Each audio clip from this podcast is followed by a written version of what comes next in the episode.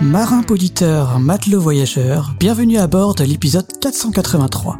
Avec à bâbord capitaine Irène de ce voilier pour nous guider au gré des vents et marées, et à tribord l'astronome Johan pour nous diriger au compas et à l'œil des planètes et étoiles des amarrés. Nous sommes le 30 novembre 2022, vous êtes bien sur Podcast Science, et en cet épisode, on met le cap sur les marées. Bienvenue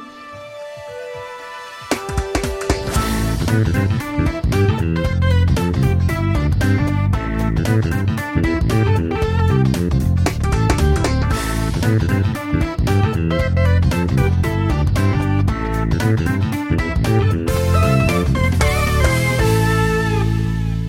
ce soir, nous avons Pascal du côté de Mulhouse à la barre. Salut tout le monde. On a Irène du côté de Passy normalement, donc assez loin de la mer a priori. Bonsoir, bonsoir. Joanne du côté de Paris. Salut. Et moi-même, et euh, Cléora du côté de Perduville comme toujours. Et normalement, c'est Joanne qui prend la parole en premier, c'est ça? Euh, Oui, ça va être moi. Le 2 mars 1979, la sonde Voyager 1 est en chemin vers Jupiter. Voyager, nous en avions déjà parlé dans l'épisode 189 sur Podcast Science, c'était un de mes premiers dossiers. Il s'agit de deux sondes qui ont profité d'un alignement exceptionnel des planètes du système solaire pour faire ce qu'on avait appelé le grand tour, c'est-à-dire visiter toutes les planètes gazeuses du système solaire, Jupiter, Saturne, Uranus et Neptune, et leurs satellites, avec seulement deux missions envoyées avec la précision d'une boule de billard en cinq bandes. Donc les deux sondes sont lancées à quelques jours d'intervalle, en août et septembre 1977, et elles ont fini leur mission principale, visiter les planètes du système solaire, plus de dix ans plus tard, avec le survol de Neptune en juin 1989. Elles sont d'ailleurs toujours actives, et l'on reçoit encore à ce jour des données, plus de 45 ans après le lancement des deux sondes, qui sont euh, actuellement les deux objets humains les plus éloignés euh, de, notre planète. Les deux objets euh, artificiels les plus éloignés de nous. Et donc, euh, d'ailleurs, le, le, 25 octobre 2002, j'ai appris ça euh, très récemment, Edward Stone, le scientifique en charge du projet, a décidé de prendre sa recherche de scientifique euh, en charge, donc était project scientist de cette sonde. Et donc, il a été project scientist pendant plus de 50 ans. Et donc là, ça y est, il a pris sa retraite, il a été remplacé par quelqu'un d'autre. Et euh, ces sondes, donc j'en avais déjà beaucoup parlé, je vous encourage à les réécouter, ont apporté une révolution sur notre connaissance des géantes gazeuses et de leurs satellites. Mais revenons à ce début du mois de mars 1979. Le 2 mars, Voyager 1 est seulement à quelques jours du survol du système jovien, qui est constitué donc de la planète Jupiter, et de ses quatre plus gros satellites, Io, Europe, Ganymède et Callisto, dont elle prendra euh, les images le 5 et 6 mars 1979.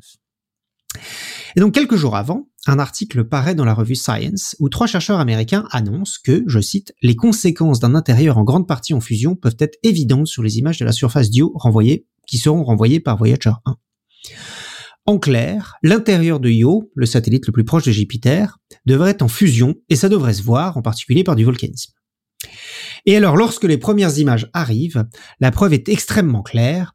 On voit non pas une petite éruption euh, effusive de rien du tout, mais un énorme panache circulaire s'élevant à 250 km au-dessus de la surface de l'Io. Il y a même un gif euh, animé euh, qui, le montre très très bien. Ça fait une fontaine de lave. et donc 250 km au-dessus de la surface de l'Io, c'est presque 20% du, du, rayon du satellite, ce qui donne l'impression d'une énorme boule, d'une énorme fontaine posée sur la surface. Euh, donc pour une première détection de volcanisme extraterrestre, on a fait fort. Et on a depuis découvert que Io était sans doute l'un des corps les plus volcaniques du système solaire. Et l'on a plein de photos euh, d'éruptions qui ont été prises par d'autres missions euh, sur ce petit satellite. Donc comment donc ces, trois euh, chercheurs ont pu prévoir un volcanisme aussi important euh, avant même les photos qui ont été prises? Eh bien en calculant la dissipation des forces de marée. Les forces de marée, c'est donc qu'il y a de l'eau sur Io et des, grandes marées euh, type Mont-Saint-Michel? Non, il n'y a pas d'océan sur Io, mais des marées, il y en a. Et il y en a tellement que tout le satellite est malaxé dans tous les sens. Le frottement produit à l'intérieur de Io, en raison de ce malaxage, crée un réchauffement qui fait fondre une quantité importante du manteau et du noyau de Io, et qui produit ce volcanisme de compétition. Et du coup, quel rapport entre le volcanisme sur Io et euh, les marées du Mont-Saint-Michel sur notre planète à nous? Eh bien, ce sont les forces de marée. Ce qu'on appelle force de marée, c'est une force d'attraction gravitationnelle différentielle. Alors pas de panique, j'explique. La force de gravitation, c'est Newton tout ça. Un corps massif, la Lune par exemple, va produire une attraction sur un autre corps, la Terre par exemple. La Terre attire la Lune, la Lune attire la Terre. Cette attraction dépend de la masse des objets, plus les objets sont gros, plus ils s'attirent, mais aussi de leur distance. Plus les objets sont loin, et moins ils s'attirent. Et lorsqu'ils s'attirent, ils se mettent à tourner l'un autour de l'autre dans une sorte de danse céleste. Imaginez que vous prenez euh, les avant-bras euh, d'un ami et que vous vous mettez à tourner l'un autour de l'autre. C'est ce que vous faisiez quand vous étiez petit. Et à ce moment-là, vous allez sentir une force qui vous tire vers l'extérieur, une force centrifuge. Voilà. Donc si les deux corps sont des points, euh, ces deux forces se compensent, la gravité et la force de centrifuge, voilà, ils tournent autour de l'un de l'autre sans souci, voilà. Et c'est là où ça se complique. C'est que ni la Terre ni la Lune ne sont exactement des points, elles ont un certain rayon. Et donc il y a une partie qui est un peu plus proche de la Lune, qui est un peu plus attirée, euh, et une partie un peu plus loin de la Lune, qui est un peu moins attirée par la Lune. Et pour la force centrifuge, c'est le contraire. La partie un peu plus près de la Lune, elle subit un peu moins de force centrifuge, alors la partie qui est un peu plus loin de la Lune, elle la subit un peu plus. Et donc, en chacun des points de la surface de la Terre, la résultante de, ces deux forces, donc la force centrifuge et la force de gravitation, ça fait un petit peu différente. Voilà. Et ce qu'on en tire en faisant les calculs, c'est que la Terre en fait euh, va subir une, attraction, euh, donc euh, une force différentielle, un peu comme un ballon de rugby. Donc à l'équateur, va y avoir des forces qui vont aller vers l'extérieur, qui vont les tirer vers l'extérieur sur l'équateur, et puis au pôle, ça va être un peu vers l'intérieur. Voilà, donc ça va avoir tendance à, à l'aplatir et à tirer vers l'extérieur. Voilà. Et lors de la rotation, et eh bah ben, du coup les forces, ces forces de marée en un point donné vont être un peu différentes. Et cet effet fait que la surface de la Terre se soulève de quelques dizaines de centimètres périodiquement. Euh, ça fait des hauts et des bas, etc. Et donc euh, c'est cette force différentielle qui fait que c'est un peu contre-intuitif, mais du coup ça va être euh, quelques dizaines de centimètres quand la Lune est au plus près, mais aussi quand la Lune est au plus loin. Et c'est pour ça que les marées ont lieu deux fois par par par jour. Voilà. Quelques dizaines de centimètres seulement, ça paraît assez peu. Euh, et en fait, oui, il y a beaucoup d'autres facteurs qui influent sur la hauteur. Euh, la configuration de la côte, la profondeur de l'eau, la topographie de l'océan, la forme et la taille de certaines baies, l'inertie des masses d'eau et le vent sont des facteurs qui vont influencer grandement euh, les, les, marées. Donc par exemple, on a jusqu'à 12 mètres pour la baie du Mont-Saint-Michel, qui est assez impressionnant quand même, oui.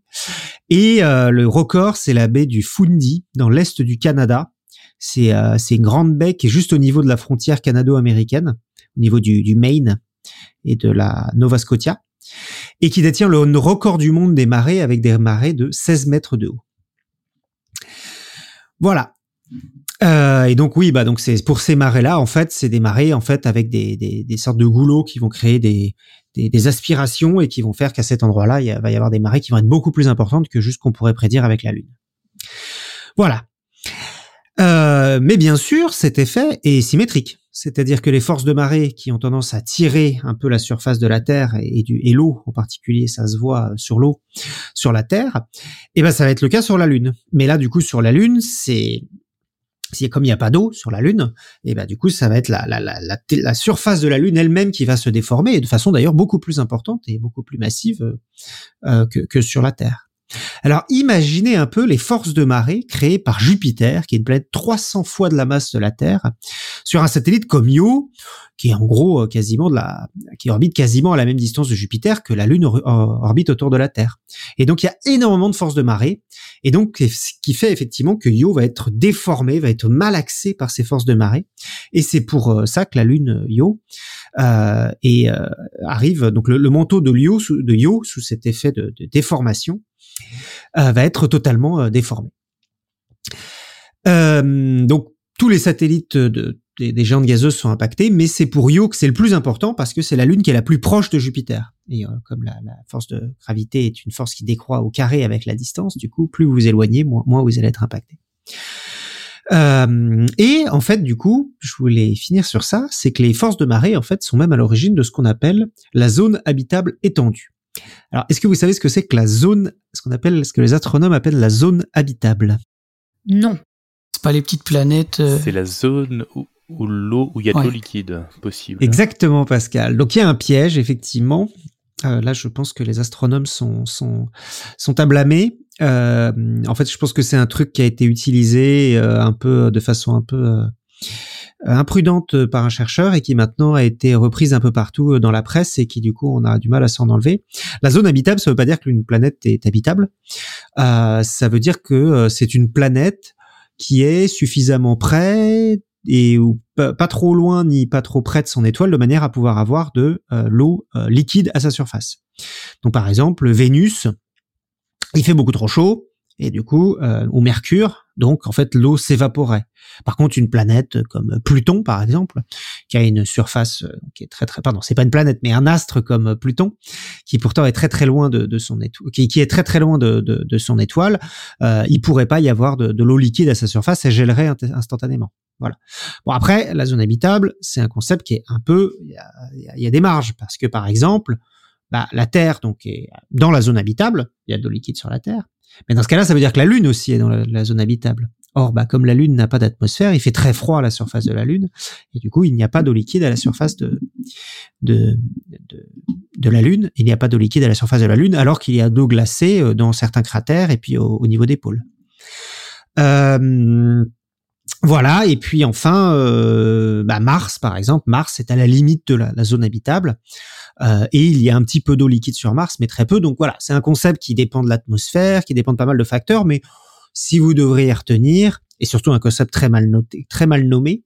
Euh, C'était Sébastien Carassou dans son livre qu'on avait fait la dernière qui appelait ça, euh, qui valait mieux renommer la zone habitable en zone de surf parce que c'est les seuls endroits du, système solaire où vous pouvez faire du surf parce que c'est les seuls endroits où il y a de l'eau liquide. Voilà. Donc c'est une zone qui grosso modo englobe la Terre, un peu plus grande, euh, qui va quasiment jusqu'à Mars et puis qui s'arrête entre Vénus et la Terre euh, au niveau du système solaire, avec des variations qui peuvent être dues si une planète a une atmosphère, elle peut être plus ou moins près, plus ou moins loin.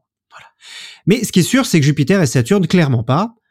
Euh, au niveau de Jupiter et Saturne, euh, il fait trop froid et du coup, il n'y a pas de possibilité euh, d'avoir, il n'y a pas assez de lumière du Soleil pour que il y ait de, l'eau liquide qui s'y développe. Et pourtant, certains satellites de ces grandes géantes gazeuses, donc on pense en particulier donc à Titan, qui est un satellite de Saturne, euh, qui, euh, on pense, à garder euh, des, des, des, océans à sa surface, et l'autre auquel qui, qui, qui, est assez important, c'est Europe, qui est un satellite où on est quasiment sûr qu'en fait, donc la, la, la, surface est recouverte de glace, mais en dessous, en fait, il y a un océan liquide. Et donc, que, comment ça se fait? Bah, pour ces deux, ces deux satellites qui sont très clairement en dehors de la zone habitable Et eh ben, c'est qu'en fait, c'est ces forces de marée c'est les dissipations de la force de marée qui vont créer en fait la chaleur suffisante pour pouvoir créer de, de l'eau liquide. Hey salut, c'est Johan qui suis en train de faire le montage et je m'aperçois que j'ai dit une bêtise. Euh, je viens de dire que Titan avait de l'eau euh, liquide en surface et en fait c'est faux. Les forces de marée permettent de créer une énergie interne qui peut permettre l'existence d'océans sous la surface. Pour Europe, satellite de Jupiter, on en est quasiment sûr qu'il y a un océan sous la surface gelée et deux missions sont prévues, la mission JUICE et la mission Europa Clipper, qui sont prévues en 2023 et 2025 vers ce satellite. Pour Titan, on en est un peu moins sûr, mais la mission Huygens-Cassini a apporté des preuves de force de marée importantes et peut-être d'un océan interne euh, d'eau liquide. Mais pas en surface, parce qu'il fait trop froid. Par contre, l'atterrisseur Huygens de cette même mission a mis en évidence des lacs de méthane à la surface dont la température de fusion est beaucoup plus basse que celle de l'eau. Ok, je peux reprendre maintenant. Et donc, ce sont deux, deux endroits euh, privilégiés pour la recherche euh, de, de vie dans le système solaire. S'il y a de la vie dans le système solaire, on va dire que les trois endroits privilégiés, c'est Mars, où on est encore en train de chercher. On pense peut-être qu'il y en a peut-être plus maintenant, mais on, pense que peut-être par le passé, il y en a eu. Et puis, euh, ces deux satellites, les satellites des, des, des, géantes gazeuses, en particulier Europe et Titan. Euh, et en particulier euh, sur Terre, il y a des organismes vivants qui ne dépendent pas de la photosynthèse, par exemple ceux qui ont été découverts euh, au niveau des dorsales océaniques.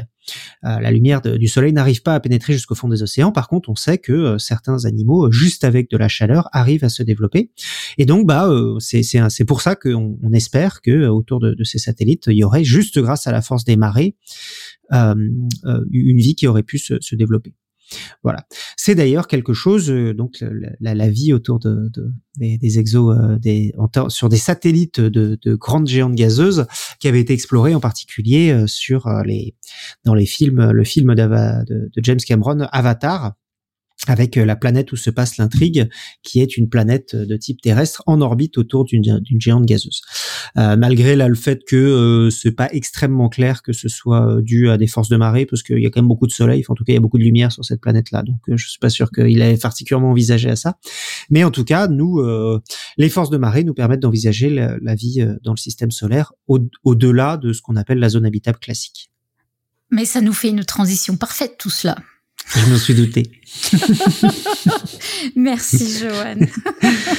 Et donc, Irène va nous parler de, la vie euh, moins extraterrestre, mais aussi due aux forces de marée. Revenons dans le terre à terre. le terre à mer. le terre à mer, oui, oui, oui. Euh, oui, parce que euh, oui, c'est ça. Euh, et ben donc avec une transition parfaite, nous allons parler de la vie dans ce qu'on appelle les estrans. Euh, donc, euh, l'estran, c'est la, frange de terre qui est soumise aux variations de marée. On dit aussi que c'est la zone interditale de l'anglais tide, hein, marée. Et donc, c'est une zone qui connaît deux états très différents, mais avec tous les intermédiaires. Donc, un état à marée basse, lorsque euh, la Terre est exposée euh, à l'air, et l'autre à marée haute, lorsque tout est immergé dans l'eau de mer. Donc cette zone, elle est complètement submergée une ou deux fois par jour et elle subit constamment des changements radicaux. Et alors, d'un point de vue euh, euh, biologique, recherche, etc., c'est très bien décrit avec plusieurs étages euh, descriptifs. Euh, bon, je vais pas rentrer dans les détails, mais je sais pas, il y a les, il y a l'étage supralittoral, par exemple, qui n'est immergé que pendant les très grandes marées, euh, l'étage médio-littoral qui est constamment balayé par les marées, etc., etc. Mais ça, c'est pas trop ce qui nous intéresse. Moi, en fait, ce qui m'intéresse, c'est euh, c'est comment les organismes vivent ces, ces conditions, en fait, parce que dans ces zones-là, les organismes doivent être capables de vivre sous l'eau, puis brutalement résister à l'air libre pendant de longues heures. Et ces changements sont vraiment violents, en fait. Donc, comment vont-ils survivre aux changements d'humidité, de température, de salinité et euh, parfois euh, même être capables de, résister aux, fortes vagues? Alors, euh, il faut donc résister à plusieurs choses. On va, on va un tout petit peu développer parce que c'est quand même, euh, on n'y pense pas forcément, mais c'est quand même assez euh, remarquable. Il faut d'abord résister à cette dessiccation, c'est-à-dire que sous le soleil, euh, souvent il y a, y a des trous d'eau qui vont se former quand, l'eau de mer se retire, mais dans ces trous d'eau, il y a souvent une forte évaporation. Et ces petites mares, elles sont vite transformées en mini-mers mortes. Elles sont extrêmement salées, en fait. Ce qui nécessite une adaptation vraiment rapide pour conserver un équilibre, ce qu'on appelle l'équilibre hydrominéral, hein, c'est-à-dire que euh, les échanges d'eau et de sel euh, font que euh, les organismes peuvent survivre. Il faut éviter aussi le risque d'insolation euh, parce que les radiations du soleil, bah, ça peut être euh, embêtant, poser des problèmes à de nombreux animaux, euh, parce que ça s'accompagne aussi de déshydratation et d'échauffement. Il faut encaisser des chocs thermiques, notamment lorsque tout d'un coup une zone se retrouve immergée, mais aussi lorsque ce qu'on appelle lors de, de ce qu'on appelle l'immersion, lorsque la mer se retire parce que les fortes variations des températures euh, dans l'air et même le gel peuvent être très néfastes euh, à la plupart de ces organismes marins qui ne peuvent donc vivre qu'en bas de l'estran, c'est-à-dire dans les zones où euh, la mer va rester le plus longtemps en fait. Parce que, comme vous le savez tous, sous l'eau, la température est à peu près stable par rapport à, la température dans l'air. Donc l'air dans l'air, en fait, la, la, faune et la flore sont exposées au froid ou au chaud selon les saisons. Les saisons et, et, parfois le choc thermique peut être de 20 degrés en quelques heures. Donc ça, il faut vraiment s'adapter. Et donc il y a des difficultés au final pour respirer, pour conserver le milieu intérieur vital, pour se nourrir, parce qu'on sait que l'eau de mer c'est une source de nourriture, notamment pour les animaux qui filtrent. Hein. Pour se déplacer, ben, c'est vrai qu'il y a beaucoup d'animaux qui utilisent l'eau pour se déplacer. Euh, il y a plus de poussée d'Archimède. Hein. Pour éliminer les déchets, pour envoyer tous les messages chimiques euh, qu'on peut envoyer euh, lorsque on, vit dans, l'air ou dans l'eau d'ailleurs, hein. et puis pour aussi pour la reproduction, pour libérer les gamètes.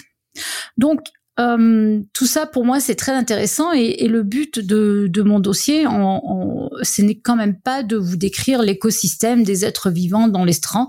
D'abord c'est compliqué et puis il y a des gens qui font ça très bien. Euh, mais comme cet été, moi je me suis retrouvée en Bretagne et, et les marées ils sont très importantes et j'ai été fascinée en fait par les capacités notamment des algues euh, à ne pas se dessécher à marée basse. Euh, donc on se, on, se balade sur ces sur ces plages ou sur ces rochers et on voit plein plein plein d'algues on se dit mais comment elles font quoi euh, pour pas pour pas mourir euh, dans l'air en fait? Alors c'est vrai parce que c'est vrai que les poissons, par exemple, et les crabes, on se dit qu'ils peuvent toujours rester immergés, mais mais que les coquillages, c'est vrai que c'est ce qu'ils font beaucoup. C'est souvent ils peuvent capturer un petit peu d'eau, de mer dans leurs coquilles, mais quid des algues? Comment font-elles? Donc en fait, ce dossier, c'est juste euh, euh, le but, c'est de, vous décrire un petit peu quelques techniques qu'ont adoptées notamment la faune et la flore pour survivre dans des conditions aussi variées. Et puis on verra un peu des mécanismes à la fois euh, au niveau des organismes totaux, et puis on ira un peu plus en précision dans les mécanismes à l'échelle de la molécule qui font que les organismes peuvent s'adapter. Donc, on revient un petit peu à cette organisation de la faune et la flore. Et euh, donc, c'est bien déterminé que l'endroit où vit une espèce dans, dans ces zones d'estran, elle dépend évidemment de sa capacité à vivre à la fois en milieu immergé et en milieu exposé à l'air. Donc le plus souvent, ces organismes sont adaptés aux conditions qui règnent à un niveau bien précis de l'estran, c'est-à-dire à, une hauteur en fait. Et c'est pour ça que l'estran est, souvent divisé. Il y a une, zonation verticale en fait. Donc ils sont confrontés à des conditions bien plus contraignantes à mesure qu'on se rapproche de la partie haute de la zone interditale. C'est celle qui sera sèche le plus souvent en fait. Et euh, les espèces qui sont situées au niveau inférieur de l'estran sont celles qui sont le moins souvent émergées, peut-être quelques heures par an au total. Et donc euh, finalement, en fait, la faune et la flore dans cette zone sont au final plus fragiles parce que elles sont elles sont moins adaptées, euh, elles ont moins de capacité pour euh, pour résister à, à l'immersion, l'immersion, oui l'immersion. Et euh, si vous par malheur vous trouvez dans, dans à ce moment-là euh, dans une zone qui est émergée mais pas tout le temps et que il vous prend l'idée euh, d'aller retourner des pierres et eh ben ça peut être une catastrophe pour pour la faune et la flore euh, sous les pierres parce qu'ils sont pas très très bien adaptés finalement à l'air en fait aux conditions dans l'air ambiant. Euh, un autre euh, un autre facteur qui euh, entre en jeu aussi, c'est qu'à marée basse, en fait, les, habitants de cette zone de l'estran, la zone interditale, sont devient très exposés aux prédateurs. donc c'est le plus souvent les oiseaux ou les crabes terrestres. Et donc s'adapter, c'est aussi trouver des moyens pour fuir devant ces prédateurs. Mais je vais pas trop en parler dans, dans ce dossier. C'est pas c'était pas trop l'aspect qui m'intéressait le plus. Alors même dans les quelques endroits où l'eau de mer subsiste, par exemple dans les flaques, dans les trous d'eau, les écoulements, etc., les animaux souvent euh, peuvent y conserver un peu du milieu aquatique, euh, mais ils se retrouvent quand même confinés et donc souvent euh, l'oxygène vient à, manquer, donc il y a une sorte d'hypoxie qui se crée dans le milieu et l'équilibre, ce qu'on appelle l'équilibre acido-basique, le pH hein, du milieu, est perturbé. Et qui dit perturbation du pH dit perturbation euh, des réactions chimiques. Euh, et ça, c'est vrai encore plus lorsque euh, la biomasse végétale ou microbienne est importante. Et donc, les, ces cuvettes rocheuses qui sont toujours remplies d'eau, elles offrent un milieu à la fois favorable pour, pour diverses espèces qui ne supportent pas la déshydratation, mais en même temps, euh, ces espèces doivent pouvoir s'adapter à des changements euh, de la composition en fait de l'eau euh, qui s'y trouve. Alors, pour toutes ces espèces, d'une façon générale, leur niveau donc sur l'estran leur taille, leur profondeur euh, euh, et l'ensoleillement, donc sur ces niveaux, va conditionner les peuplements. Donc les cuvettes qui sont les plus, euh, qui se trouvent dans les hauts niveaux, qui se dessalent et se réchauffent ou perdent leur oxygène rapidement, sont plutôt en général pauvres en espèces et on trouvera en général des algues vertes qui utilisent aussi beaucoup de lumière. En revanche, celles qui sont situées en dessous euh, de la ce qu'on appelle la zone de marée moyenne, elles vont euh, plutôt héberger de nombreux animaux, notamment des anémones de mer, des crevettes, des gastéropodes, des petits poissons, ainsi que diverses algues qui vivent normalement plus bas et en dehors des cuvettes. Par exemple, l'algue brune Bifurcaria bifurcata, et diverses algues rouges euh, vont, vont pouvoir s'y trouver, alors que ces dernières ne, sortent pas du fond de la cuvette et évitent euh, la déshydratation. Alors un autre facteur auquel on pense pas euh, forcément d'emblée, c'est le fait que les la force des vagues, la force de la mer, euh, etc. n'est pas du tout la même selon euh, que l'on se trouve sur une côte rocheuse ou sur une côte sableuse. Donc sur les côtes rocheuses, les algues, surtout les, algues brunes et les lichens, peuvent se fixer sur les, les roches et ce sont ces espèces-là qui vont dominer le plus souvent. Euh, certaines espèces d'algues euh, qui ont un tal. C'est le tal des algues, c'est un peu euh, grosso modo, c'est une une comparaison très très osée. c'est ce qui ressemble aux parties au feuillage des plantes. Donc c'est ce c'est ce qu'on appelle le tal dans les algues. Donc certaines espèces qui ont des tals trop fragiles ou trop longs, elles, ces espèces, elles vont être déchiquetées ou arrachées par les fortes vagues, donc elles peuvent pas s'y trouver.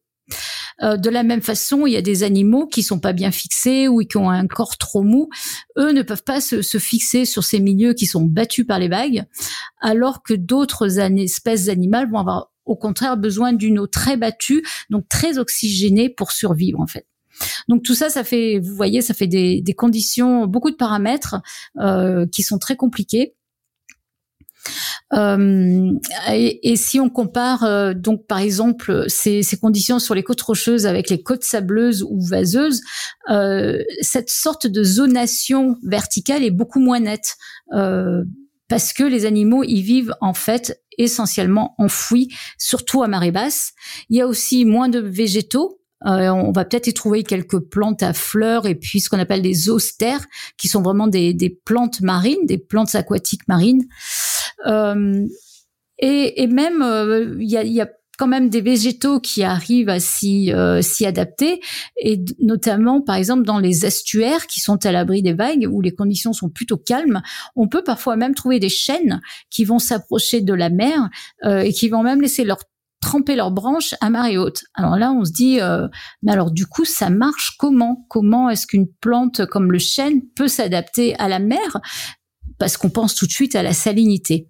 Alors là, je vais donc tout de suite faire un, un petit, euh, petite euh, explication sur l'adaptation au sel euh, des, des, plantes.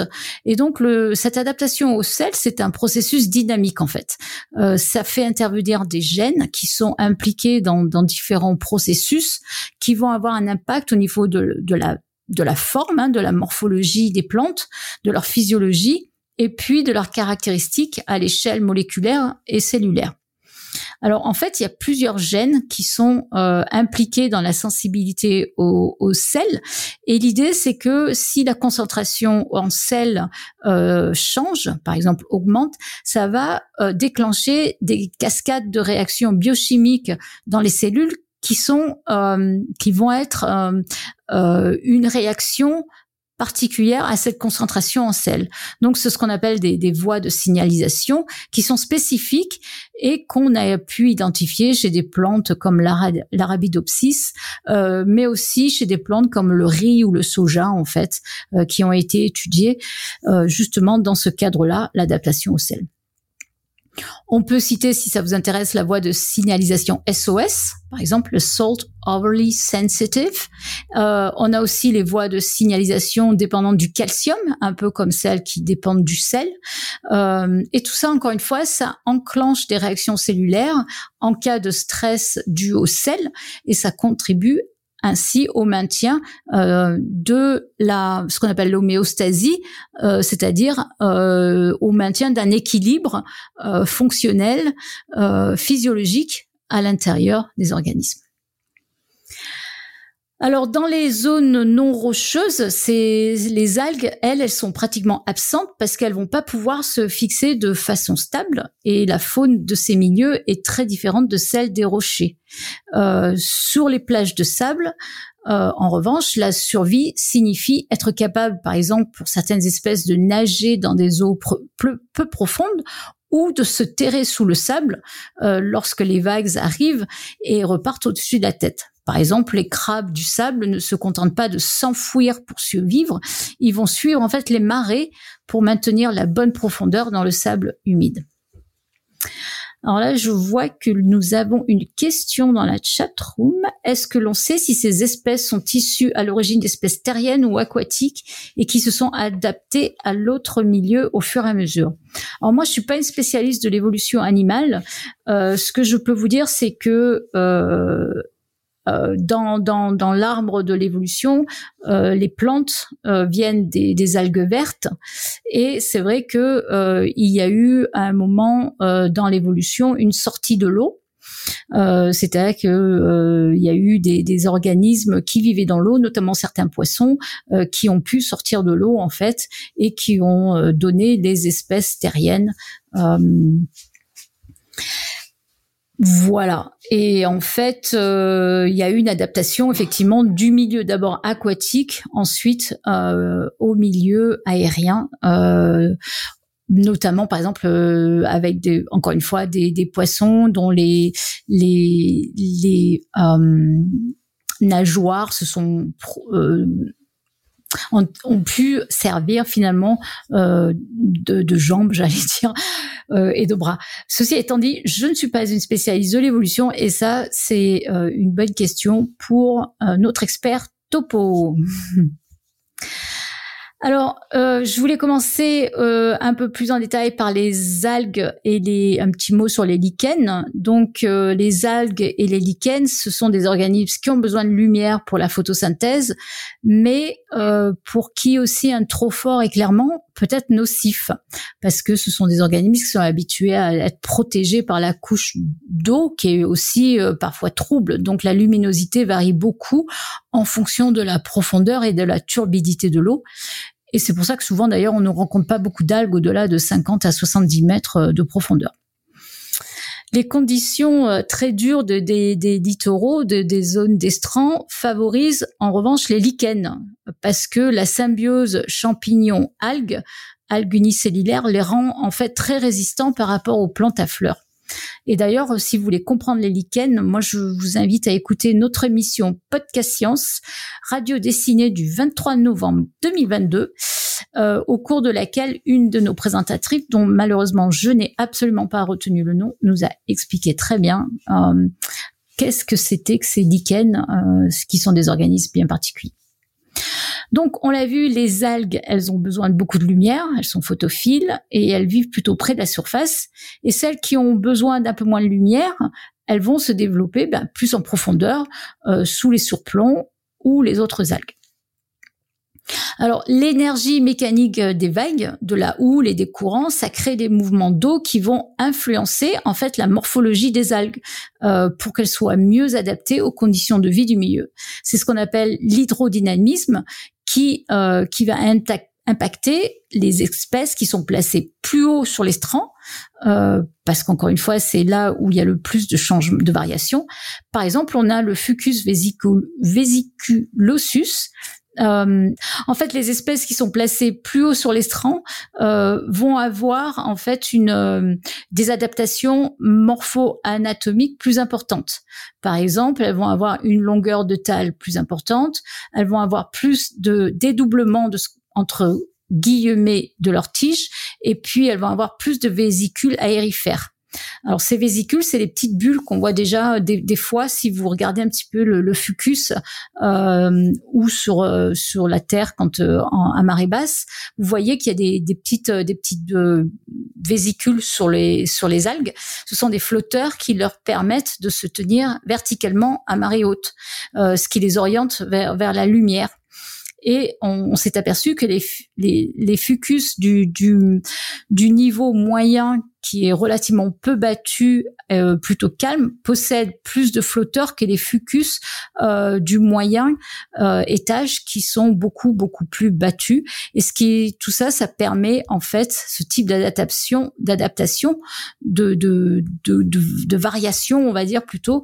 ça permet de maximiser l'exploitation en fait de leur milieu, hein, c'est-à-dire que ça permet de mieux vivre dans un milieu. Par exemple, ça permet de mieux capter la lumière. Autre stratégie, il y a certaines petites euh, espèces d'algues qui vont jouer un petit peu, euh, entre guillemets, encore une fois, aux parasites et qui vont se fixer sur d'autres algues. Ainsi, par exemple, il y a certaines espèces qui vont se réfugier pour se protéger de la lumière sous d'autres algues plus grandes, et c'est le cas de l'algue rouge Catenella cespitosa, euh, qui euh, qui va se fixer sur d'autres algues, et euh, c'est comme ça qu'on peut toujours la trouver à la base de rochers qui resteront toujours humides, par exemple. Euh, les algues vertes, elles, supportent, on, l'a vu, assez bien, euh, relativement bien un fort ensoleillement par rapport aux, autres algues, mais elles, du coup, elles vont aussi bien résister aux variations de salinité ou de température, et aussi d'ailleurs à l'abondance des nitrates qui sont d'origine humaine. Euh, parmi elles, on a ce qu'on appelle les ulvas, qui sont les, les, laitues de mer, qui prolifèrent beaucoup à la, à la belle saison sur certains rochers, qui vont ensuite s'en détacher et qui vont s'accumuler dans les baies calmes, euh, dans les eaux calmes, on va dire. Et là, elles vont pourrir et elles provoquent ce qu'on appelle les, marées vertes, euh, qui sont souvent très décriées d'ailleurs. Alors, à l'inverse, on a les algues rouges euh, qui, elles, ne supportent pas l'éclairage trop fort ou un, un dessalement important, et et du coup, de elles peuvent euh, elles, elles, peuvent verdir pendant pendant l'été parce que les pigments rouges sont détruits par les UV en fait. Et c'est pour cette raison que euh, le nombre d'espèces d'algues rouges aussi décroît très rapidement vers le haut. En revanche, en descendant dans le dans le littoral qui est toujours immergé, les algues sont les algues rouges sont avantagées par ce pigment rouge notamment la phycoérythrine, qui capte les dernières longueurs d'onde lumineuses qui sont transmises par l'eau de mer. Un autre type de d'adaptation euh, très importante, c'est la résistance donc à la, à la dessiccation. Hein. Euh, comment ces, ces, ces, algues vont conserver l'humidité à marée basse et protéger ainsi euh, aussi les, les animaux qui, qui, habitent dans, dans leur euh, environnement? En fait, souvent, elles sont composées elles-mêmes, les, les, algues, par euh, des, des, molécules qui vont retenir l'eau. Euh, par exemple, on a une molécule qui s'appelle l'algine qui recouvre la paroi cellulaire. C'est un, une sorte de, de polysaccharide, c'est-à-dire une sorte de chaîne de sucre euh, qui se qui sont insolubles dans l'eau et qui forment un mucilage à la surface des algues brunes. Et cette algine, eh bien, elle va protéger euh, de la dessiccation les algues lors des marées basses. Et donc, les algues brunes survivent dans des milieux et des conditions climatiques euh, extrêmes et peuvent ainsi s'adapter aussi aux remous provoqués par les vagues. Euh, chez la rissoelle ou les fucus, la paroi des algues, elle est plutôt protégée par des gels polysaccharidites aussi du type fucane. Euh, bon, c'est une autre variété et c'est comme ça aussi qu'on peut les retrouver. Euh, elles peuvent supporter des, des, dessiccations très profondes. Donc en gros, quand elles sortent de l'eau, elles mettent un peu leur, leur gel sur elles, sur elles pour éviter qu'elles se dessèchent. En gros, c'est ça. Eh ben, elles l'ont toujours en fait avec elles. Okay, toujours avec elles. Ouais, elles l'ont toujours avec elles. C'est vraiment un, un composé. Euh, c'est leur composition en fait. Hein. Euh, quand les laminariales, ce sont aussi d'autres types euh, de d'algues subissent du stress, c'est-à-dire qu'elles sont exposées à l'air pendant les marées basses. En revanche, là oui, elles vont générer quelque chose de différent. Elles génèrent des radicaux libres à partir de l'oxygène et euh, elles vont relâcher des grandes quantités de d'iode dans l'atmosphère et cette diode euh, relâchée sous forme d'iodure va aider à détoxifier l'ozone et d'autres formes d'oxydants à l'extérieur des, des, cellules et donc ça permet aussi de protéger l'algue de dommages cellulaires. Donc là, c'est vraiment un phénomène pas constitutifs comme ces, ces chaînes de polysaccharides, mais là il y a une, vraiment une adaptation, c'est-à-dire qu'il va y avoir vraiment une génération de molécules, une production, je devrais dire, de, de molécules différentes euh, qui aident à les protéger de euh, de l'action euh, délétère, donc notamment euh, de l'ozone euh, qu'elles peuvent trouver dans le milieu. Donc ça, c'est vraiment très très actif, comme beaucoup plus actif comme moyen d'adaptation. Euh, on peut citer aussi l'exemple de la laitue de mer hein, euh, qui a un rapport surface-volume qui est assez élevé et ça veut dire qu'elle peut pousser très rapidement dans une eau riche, euh, riche en nutriments. Donc dès qu'elle peut, elle va, elle va proliférer et c'est comme ça qu'elle peut tolérer notamment par rapport à de nombreuses autres algues, elles peuvent tolérer la laitue de mer euh, des conditions très difficiles, même lorsqu'elles ont été exposées à marée basse. Euh, enfin, un autre exemple, les surf grass, surf grass en fait, je devrais dire, euh, comme le Philospadix schooleri, qui a la capacité de se développer complètement sous l'eau à tout moment. Alors là, c'est pas une algue en fait, c'est c'est vraiment une plante, c'est une herbe, et euh, elle, c'est une herbe qui vit sous l'eau. Euh, donc elle n'a pas ce qu'on appelle de, de stomates, c'est-à-dire des sortes de petits trous à la, à la, surface de ses cellules. Et la régulation au niveau de la pression osmotique se fait principalement dans les cellules à l'extérieur, mais elles ont une cuticule extrêmement fine. Euh, et c'est vrai que la dessiccation et d'ailleurs le blanchiment, vous avez peut-être vu ces algues desséchées sur les bords de mer qui se blanchissent. Donc ça se produit très rapidement à marée basse lorsque les plantes sont exposées au vent ou à des températures élevées. Euh, parce que l'épiderme est le principal site de la photosynthèse euh, dans les feuilles. Et comme en général ces herbes, elles sont toujours submergées, en fait, elles ont développé des systèmes de conduite d'eau et des systèmes d'ancrage plus ou moins réduits qui les aident en fait à résister aussi à l'action des vagues. Donc elles sont bien bien ancrées dans le sol aussi. Et elles ont aussi développé une capacité d'effectuer une pollinisation ce qu'on appelle une pollinisation hydrophile dans l'eau. Euh, et donc, euh, c'est un processus unique aux plantes aquatiques de ces milieux de l'estran, en fait. Alors tout ça, euh, comment ça se passe d'un point de vue moléculaire? Parce que c'est bien beau, ces, ces algues, elles s'adaptent, mais mais en gros, en vrai, c'est ça se passe comment? Eh ben, il y a plusieurs plusieurs moyens, hein, mais on, on, va en voir quelques-uns. Alors, par exemple, chez, chez les algues, il existe une diversité importante de molécules qu'on appelle les photoprotectrices, un peu comme euh, un peu comme nos, nos, crèmes solaires en fait, et qui agissent de différentes matières, manières. On a, elles ont des filtres UVA, des filtres UVB, etc. D'ailleurs, euh, l'industrie cosmétique étudie beaucoup ces, ces, ces, molécules en fait pour essayer de s'en servir chez l'homme. Euh, ce sont des molécules qui euh, qui vont où? Par exemple activées euh, euh, qui sont réflectrices par exemple ou elles sont antioxydantes etc et euh, elles sont ce sont fréquemment chez les algues ce, sont des acides aminés qu'on appelle les MAA en fait mycosporine-like amino acid. Euh, les MAMA sont présents chez en fait de nombreux organismes, pas seulement chez les algues. Hein. On les trouve chez les mollusques, euh, chez les algues, chez les bactéries, euh, des cyanobactéries, etc. Et en fait, la synthèse de ces molécules est directement induite par l'exposition au rayonnement solaire. C'est comme si nous, quand on se mettait au soleil, eh ben en réaction, la peau, elle produisait un filtre, euh, un filtre, euh, une crème solaire en fait. euh, bon, après, on, on, a quand même, euh, on, on, produit de la mélatonine hein, qui est dont le but est de, de nous protéger aussi. Donc c'est complètement pas, c'est pas complètement différent.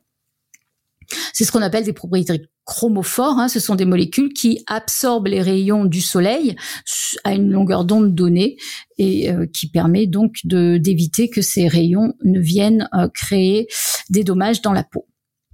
Euh, alors, exemple aussi euh, amusant un petit peu, je trouve que les oursins euh, se nourrissent parfois d'algues qui, possèdent ces molécules MAA et ça donne à leurs œufs une résistance solaire en fait qui leur permettent leur bon développement. C'est malin. Hein ça veut dire que les oursins mangent ouais. ces, ces types d'organismes pour euh, créer leur propre crème solaire pour leurs œufs, c'est ça? C'est ça. C'est ça. c'est malin, hein ouais, ouais. Je sais pas comment ils en sont arrivés à conclure ça, mais quand même, bravo.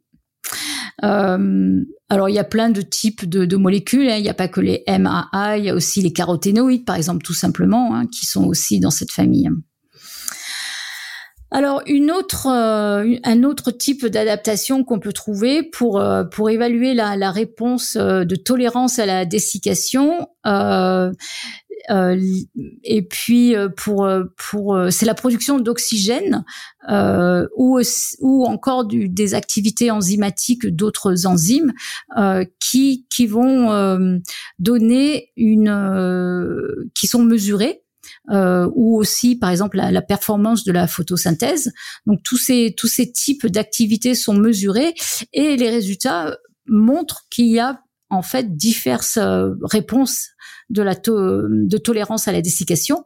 Euh, avec des algues qui ont euh, des distributions plus élevées et qui montrent une plus grande activité, par exemple enzymatique antioxydante, euh, ce qui suggère une plus grande capacité, par exemple, euh, à s'adapter à la dissécation parce que ça tamponne l'excès de production d'oxygène en fait.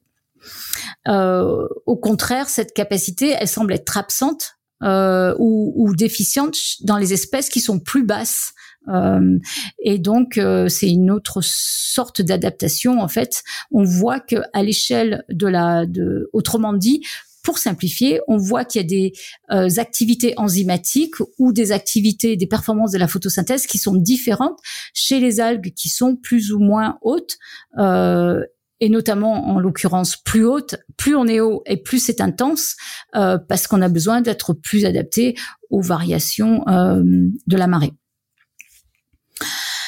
Alors, j'ai une question sur les rochers. Est-ce qu'on a plus d'animaux qui se fixent aux rochers alors que sur les plages, c'est plus des enfouisseurs? Oui, tout à fait. Donc ça, c'est une stratégie euh, qui, qui est qu'on voit bien. Hein, on va se protéger, on va on va se balader au bord de la mer. Euh, je, je, vais en parler là bientôt. Euh, on va voir beaucoup d'animaux qui sont fixés, euh, alors que sur les plages, eh ben il va y avoir des des, des coquillages euh, au lieu qu'ils soient fixés sur le sur le sable, hein, ne peuvent pas. Eh ben ils vont s'enfouir. Donc ça c'est effectivement euh, une grosse grosse différence selon la situation où se trouve la marée en fait. Donc parlons justement de ces animaux euh, ces animaux qui vivent dans les zones d'estran en fait. Donc en fait déjà il faut il faut savoir que en général, sauf exception, l'essentiel de l'activité des biologique des animaux, euh, reproduction, euh, euh, j'allais dire se nourrir, etc. Ben ça se déroule pendant l'immersion quand le milieu euh, quand ils sont encore dans l'eau, ou à la rigueur quand le milieu reste humide. Mais à marée basse, la plupart des animaux vivent au ralenti. Euh, par exemple, ils ferment leurs, leurs opercules ou ils se ils se plaquent sur les rochers euh, pour euh, une sorte, j'allais dire, euh, encore une fois, c'est une comparaison osée, mais une sorte d'hibernation. En fait. Donc, pour éviter effectivement d'être emportés par les vagues, les animaux ils se collent aux rochers ou parfois aux algues hein, de façon permanente et ils sont fixés euh, plus ou moins euh, temporairement euh, par des filaments, par exemple pour les moules, qui ou par un pied, ventouse pour les patelles, ou encore coincés parfois dans des fissures. Et donc ils vont utiliser une sorte de ce qu'on appelle la dépression métabolique, cette sorte d'hibernation, et dans ces cas-là, la production d'énergie et les mécanismes de protection contre le stress euh, sont, sont mises en route. On va voir ça un petit peu. Euh, les algues rouges, euh, brunes, pardon, on, on, y revient un tout petit peu. En fait, elles sont très utiles euh, à tous ces organismes parce que il y en a certaines qui vont euh, dans les, elles vont créer un, un environnement dans lequel beaucoup d'espèces d'animaux vont s'abriter, beaucoup de gastéropodes qui vivent dans, dans, les, dans les algues brunes euh, pour vivre dans un milieu encore humide et puis ça leur permet aussi de se fixer en fait. Alors parmi les espèces animales en haut de l'estran, beaucoup sont paradoxalement incapables de, euh, de, supporter une immersion continue. Ce sont des animaux qui sont tellement bien adaptés aux variations au euh, air que certaines ne peuvent pas vivre longtemps euh, sous l'eau. Par exemple, le cas le plus typique, euh, c'est la ligie qui est un, arthropode qui ressemble à, qui est proche des, des, des cloportes et qui, encore une fois, ne peut pas, doit être régulièrement aspergé par de l'eau de mer, en fait. On trouve également dans ces zones-là des espèces marines qui, qui encore une fois, ne, ne peuvent plus être continuellement immergée, c'est aussi euh, la petite litorine, euh, la Melaraphe neritoides. Donc c'est une cousine, euh, une petite, une cousine du bigorneau qui est qui est petite et qui, elle, si vous la placez dans un récipient d'eau, elle va rapidement gravir les parois pour pour aller chercher la surface en fait, pour se mettre hors de l'eau. Euh, et euh, en fait, elle possède une physiologie respiratoire et même excrétoire qui est proche des escargots finalement. Et donc, elle vit tout en haut de l'estran. Elle est capable de résister à l'air libre pendant 4 à 5 mois, euh, mais en étant totalement privée d'eau. Et, et, elle respire d'ailleurs avec des sortes de, de poumons primitifs. En termes d'adaptation, je voulais vous citer la nucelle, qui est un coquillage qui, euh, c'est intéressant, mais selon l'endroit où se trouvent les individus, ils vont avoir une coquille qui est plus ou moins épaisse. Donc, euh, si ce, coquillage se trouve dans une zone où les, vagues sont, violentes, eh ben la coquille, elle va être plus épaisse que les individus qui se trouvent euh, dans, dans un estuaire ou sur des zones de grandes plages, en fait. Autres animaux qu'on voit souvent, ce sont les baleines. Alors les baleines euh, survivent en s'ancrant aux rochers. Euh, c'est un peu comme les moules qui vont retenir de l'eau de mer dans leur coquille euh, fermée pour éviter de se dessécher à marée basse. Donc les baleines, qui sont donc des, arthropodes, hein, crustacés, supportent la vie aérienne aussi. Il y a une adaptation particulière euh, quand elles se trouvent hors de, de, la, de l'eau, elles vont utiliser un système de trachée, un peu comme les insectes, pour aussi euh, pouvoir respirer.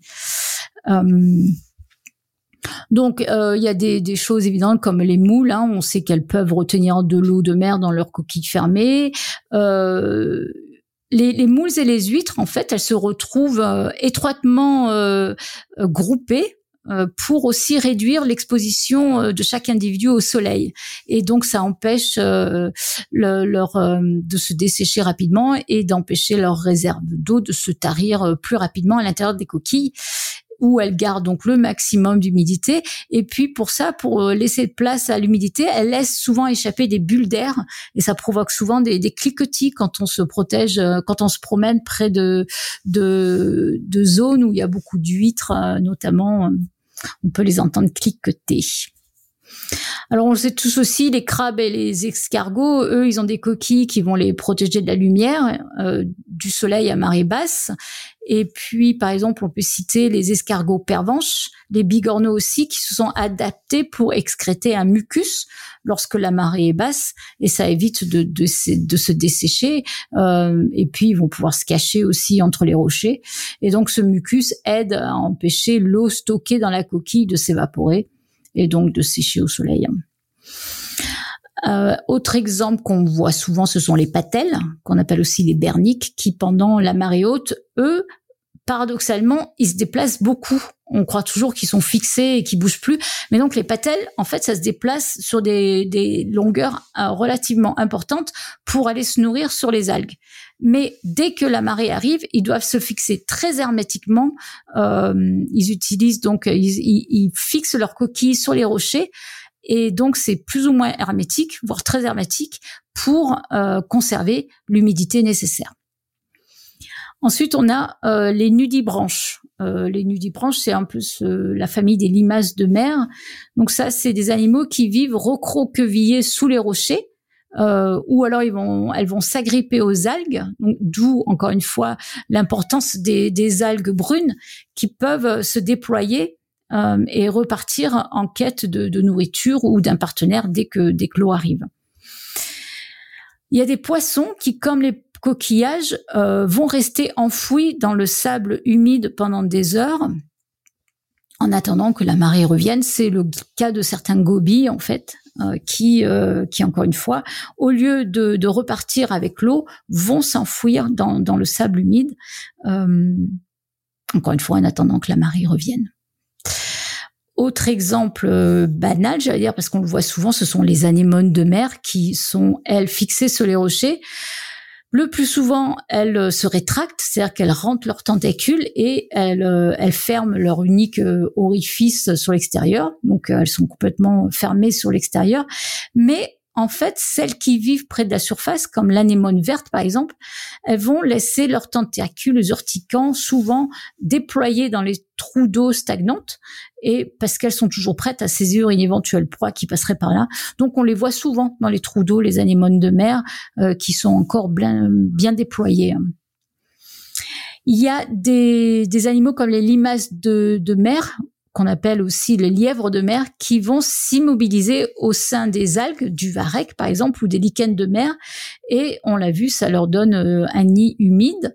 Euh, et puis il y a des poissons qui utilisent en fait les mêmes stratégies. Euh, le poisson aiguille, par exemple, qui, qui ressemble un peu à l'hippocampe. Euh, et donc, ils vont à la fois profiter de cet environnement euh, créé par les, les, algues et en même temps, ils, ils, réduisent leur activité au minimum vital. Donc, il y a une combinaison d'adaptation euh, qui explique comment ils peuvent résister aux marées. Et donc on l'a dit, on l'a vu, hein, il y a d'innombrables euh, mollusques et autres euh, créatures euh, vermiformes qui s'enfouissent dans le sable au fur et à mesure que la mer se retire pour notamment échapper à la sécheresse et au soleil, mais aussi en fait échapper à leurs prédateurs comme les, les des oiseaux comme l'huîtrier ou les sternes qui, qui aiment bien manger ces coquillages. Enfin, euh, je voulais citer quelques exemples encore les barnacles qui sont capables de retenir aussi une bulle d'air à l'intérieur de leur euh, la cavité de leur manteau et euh, elles vont bénéficier ainsi d'un air qui contient 40 fois plus d'oxygène que si elles étaient dans l'eau. En fait, pour le même volume d'air, d'eau, il y a 40 fois plus d'oxygène à l'intérieur de leur de leur de leur cavité du manteau. Et donc euh, après, les échanges gazeux avec l'atmosphère, ils vont être possibles parce qu'il va y avoir une petite ouverture, un orifice qui va s'ouvrir se fermer, un orifice respiratoire. Et, pendant euh, pendant cette période de, de dessiccation, c'est comme ça que les barnaques vont pouvoir euh, survivre euh, en utilisant cet air qui est très riche en oxygène et avec un pneumostome qui est donc cet orifice respiratoire qui leur permet aussi de faire les échanges entre l'intérieur et l'extérieur. Alors encore une fois, tout ça c'est bien beau, mais comment ça marche euh, exactement? Euh, Voyons un petit peu au niveau euh, fonctionnel, moléculaire des organismes. Je ne veux pas trop m'étendre dessus, mais c'est quand même très très intéressant de voir comment comment ces animaux sont sont adaptés. Alors premier exemple que je voulais prendre, c'est celui du crabe Petrolistes syntipes et euh, les chercheurs se sont euh, intéressés au battement cardiaque de ce crabe et ils se sont aperçus que euh, au maximum des températures ambiantes, les, battements du, crabe vont atteindre des limites hautes avec une tolérance de 1 à 2 degrés en fait. donc les, les, le cœur du, du crabe va s'adapter à la température la fréquence cardiaque, voilà, va, va euh, s'adapter à la température ambiante. Euh, d'autres d'autres mesures, par exemple, c'est euh, des protéines qui vont être plus libérées selon les conditions, notamment la heat shock protéine, la, la HSP, qui est une molécule qui reflète le stress d'un organisme. C'est une molécule qui est, produite lorsqu'un organisme subit du stress. Donc c'est aussi un bon marqueur pour les biologistes pour aller étudier ces individus, ces organismes. Et par exemple, dans l'espèce Tegula, qui est une sorte d'escargot qui, qui vit au bas de l'estran, euh, elle, elle ne va pas synthétiser cette ASP, alors que les individus de la même espèce qui se trouvent dans la zone moyenne de l'estran vont, eux, en produire en fait. Donc vous voyez que pour une même espèce animale, selon où l'espèce se trouve au niveau de l'estran, eh ben il va y avoir des, adaptations. C'est là où on, explique comment ces individus se retrouvent plus ou moins haut, comment ils s'adaptent. Eh ben à l'échelle euh, euh, de l'organisme, eh ben ils vont sécréter différentes protéines. Euh, donc il va y avoir en fait ce qu'on appelle des facteurs de sélection par exemple, encore une fois, la salinité d'un milieu ou la température, qui vont même engendrer des variations génétiques euh, chez les animaux. Par, exemple, des variations euh, d'enzymes, mais des variations génétiques d'enzymes. Alors, ça peut être par exemple la, salinité chez une sorte de moule qui s'appelle Mytilus adulis, qui va présenter différentes formes d'enzymes selon euh, les variations de salinité, cette enzyme, c'est l'aminopeptidase 1, peu, peu importe, mais euh, ça a été bien répertorié que les animaux euh, s'adaptent au niveau génétique aussi. Un autre exemple très très intéressant et très éloquent, c'est l'exemple d'une euh, d'une étude euh, qui a été publiée en 2011 et euh, l'auteur de cette étude, Jeffrey Richard, a utilisé une variété de poissons, des poissons, euh, moi j'en avais jamais entendu parler, qui vivent dans les trous d'eau à marée basse, ce sont les chabots ou sculpins apparemment. Alors ces poissons, ils parviennent à survivre eux de nombreuses heures dans les petites mares d'eau, euh, bien que la concentration en oxygène diminue très rapidement, euh, une sorte d'hypoxie se crée rapidement. Et donc cet auteur, il a étudié plusieurs variétés de, cette espèce euh, qui vivent au large et qui sont elles non exposées à l'hypoxie et il compare en fait avec ces espèces qui vivent euh, qui peuvent vivre dans la dans la zone interditale. Comment comment est-ce que la même espèce euh, peut peut s'adapter en fait? Eh ben, il a noté des, des, des, variations à la fois sur la forme des, des, individus, des variations sur leur métabolisme, par exemple la façon dont ils vont euh, respirer, et puis même dans leur comportement, euh, selon encore une fois qu'ils soient qu'ils sont résistants ou non à, à l'hypoxie en fait, donc un, un, déficit en oxygène. Alors par exemple, il a montré que la surface des branchies euh, rapportée à la masse des poissons euh, ne, sera, serait pas la même, ou le débit sanguin, ou la ventilation, qui sont euh, plus importantes chez les, variétés qui sont résistantes à l'hypoxie. Euh, donc ça, ce sont des adaptations métaboliques. Les adaptations comportementales qui sont été observées sont plutôt de deux types. C'est la, la, respiration de surface où l'eau est la plus oxygénée et la respiration aérienne euh, qui va demander de majorer euh, l'absorption d'oxygène si les espèces se trouvent donc en hypoxie en fait. Et puis, euh, quand l'accès à la surface est impossible, eh ben, ces espèces sont capables de se mettre dans un état léthargique, ce que j'appelais tout à l'heure la, la l'hibernation. Et ça, c'est pour diminuer le, le, métabolisme et les besoins en oxygène. Donc cette adaptation métabolique, elle va se, caractériser par un passage rapide hein, de la respiration où les espèces utilisent l'oxygène, ce qu'on appelle la respiration aérobie, à une respiration sans oxygène, ce qu'on appelle la respiration anaérobie. Alors, il faut savoir que ça existe aussi chez l'humain, hein, euh, la, respiration anaérobie, et c'est une production d'énergie qui n'est pas très, qui n'a pas un très bon rendement. En fait, la production d'énergie, elle est 15 fois moindre lorsqu'on n'utilise pas d'oxygène, et en plus, ça aboutit à des métabolites qui sont toxiques euh, pour les cellules notamment, euh, et, et, tous les, les, gens qui font du sport à niveau le savent, euh, les lactates euh, qui sont euh, qui sont nocifs euh, pour pour l'organisme en fait. Et donc les cellules des poissons qui résistent à l'hypoxie possèdent en revanche plus des, des, nutriments, des substrats qui sont nécessaires à la respiration anaérobie. C'est pour ça qu'ils peuvent le faire plus facilement et ils en ont en plus grande abondance par exemple du glycogène. Euh, donc ça leur permet donc de passer plus rapidement d'une respiration où ils, vont utiliser l'oxygène à une respiration anaérobie sans oxygène. Et en plus, euh, ils sont bien meilleurs pour éliminer les produits toxiques comme les lactates.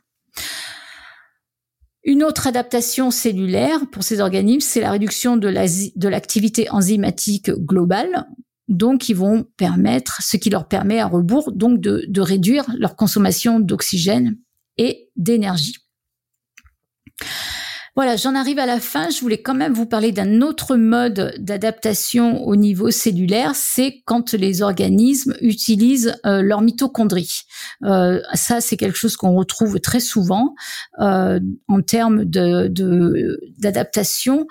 donc, qu'est-ce que c'est que ces mitochondries? Ce sont donc des structures qui sont dans les cellules et qui sont largement impliquées dans la production et la stabilité énergétique des cellules. Euh, mais les mitochondries animales, les nôtres par exemple, sont extrêmement sensibles au stress de l'environnement, changement de température, etc., par exemple. Et les changements instruits, induits par ce stress ont des conséquences majeures pour les performances de l'organisme. Euh, donc un dysfonctionnement des, mitochondries, ça peut être une cause majeure de lésions euh, parfois euh, pathologiques quand il y a beaucoup d'agressions environnementales, par exemple comme l'hypoxie ou, ou l'exposition à des toxines en fait. Et on a vu cependant que les animaux qui vivent dans des environnements très stressants, comme en l'occurrence la zone interditale de, de, l'océan, ces animaux, eux, ils arrivent beaucoup mieux à maintenir l'intégrité et leur fonction mitochondriale. Donc c'est comme ça qu'ils vont s'adapter. Et par exemple, il y a eu des études récentes qui ont démontré que les mitochondries des organismes qui vivent dans les zones interditales sont capables de maintenir leur fonction euh, donc, par exemple, la, ce qu'on appelle euh, le transport d'électrons ou la synthèse d'énergie dans les, mitochondries, etc. Donc, eux, ils sont capables de maintenir leur fonction dans une large gamme de températures ou de, de pression osmotique ou de contenu ionique, etc. Donc les mitochondries de ces organismes interditaux, tels que les mollusques par exemple, sont également euh, résistants aux lésions qui sont dues à l'hypoxie. Euh, elles présentent ces mitochondries une stabilité euh, et voire même elles augmentent de d'efficacité pendant les les les, euh, les hypoxies. Pardon. Alors, dans, par exemple aussi, j'en viens à la fin, dans les mitochondries, par exemple des palourdes, même une acidose légère, c'est-à-dire qu'une diminution du pH à l'intérieur des cellules peut augmenter l'activité des mitochondries. Tandis que dans les mitochondries des pétoncles, qui sont aussi des, coquillages, eh bien, les effets d'un faible pH euh, vont être opposés. Donc, euh, la suppression de l'activité mitochondriale euh, par une diminution de pH, par exemple, ça peut contribuer à une diminution du métabolisme pendant la fermeture de la coquille ou pendant une phase d'hypoxie dans l'environnement. Voilà, j'ai fini par quelque chose d'un peu plus compliqué, mais je trouvais que c'était intéressant d'aller comprendre un petit peu comment ça se passe euh, à l'échelle euh, à l'échelle moléculaire, parce que c'est vrai que si vous allez vous balader euh, sur une plage, vous allez bien vite effectivement reconnaître notamment avec les animaux, leur mécanisme d'adaptation. Mais en fait, c'est pas si simple. Et il y a beaucoup de recherches qui sont faites pour comprendre un peu plus en détail euh, comment comment ça se passe. Et c'est vrai que euh, en fait, ce, modèle de l'estran, euh, c'est un bon modèle expérimental pour euh, l'étude de l'adaptation du monde vivant aux conditions défavorables telles que des variations extrêmes de température ou de salinité. Et voilà. Et donc pour les gens qui ont été, euh, qui ont grandi par exemple au bord de, de la Méditerranée comme moi, euh, c'est vrai que observer les, les rivages de l'Estran, les changements de paysage, découvrir par exemple un, fond, euh, le fond de la mer, alors qu'on D'habitude, moi, je ne pouvais que les imaginer. Hein, quand je vais au bord de la mer, souvent, je, je me disais qu'est-ce que qu'est-ce que je verrais si, si l'eau se retirait? Ben voilà, quand vous allez en Bretagne, eh ben on le voit très très bien, et, et je trouve ça assez fascinant. Et, et puis du coup, ben, j'espère que ce petit dossier vous donnera envie d'en voir et d'en savoir plus.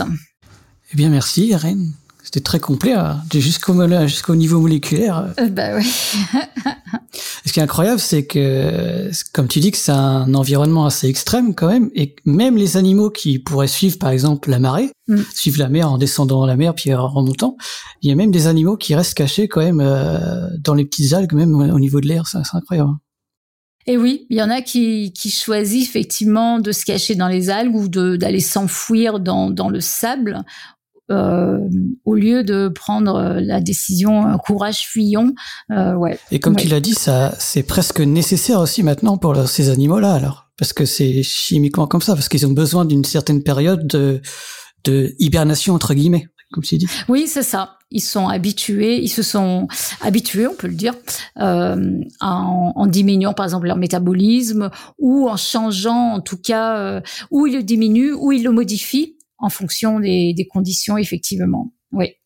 Oui, et ça fait une sorte de zonation. Euh, donc les gens qui, qui, qui étudient l'estran euh, partent souvent d'une sorte de zonation en fait, euh, selon selon la hauteur de, de, la marée effectivement, parce que les animaux et les et les plantes qui s'y trouvent euh, sont adaptés à cette hauteur-là, effectivement. Et c'est très, c'est très précis. Hein. Un changement de 1 degré de, de température euh, va induire des gros changements euh, physiologiques, en fait.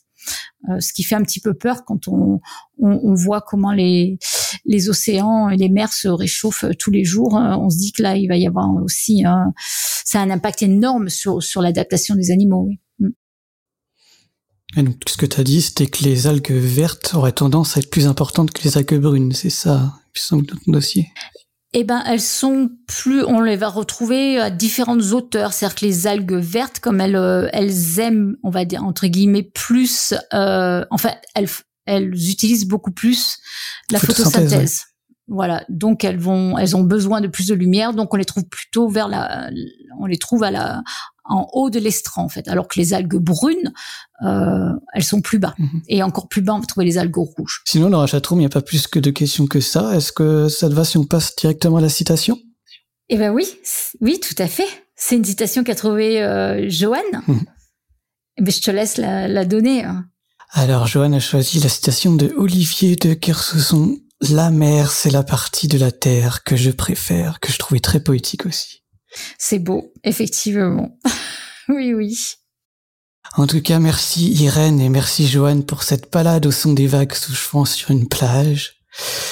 Et merci aussi à vous, auditeurs, de nous écouter toujours de plus en plus nombreux. On espère que ce n'était pas la mer à boire et que vous vous êtes bien marré, Marie-Marie, à nous écouter. On se retrouve à la prochaine escale et en attendant, que servir la science soit votre joie.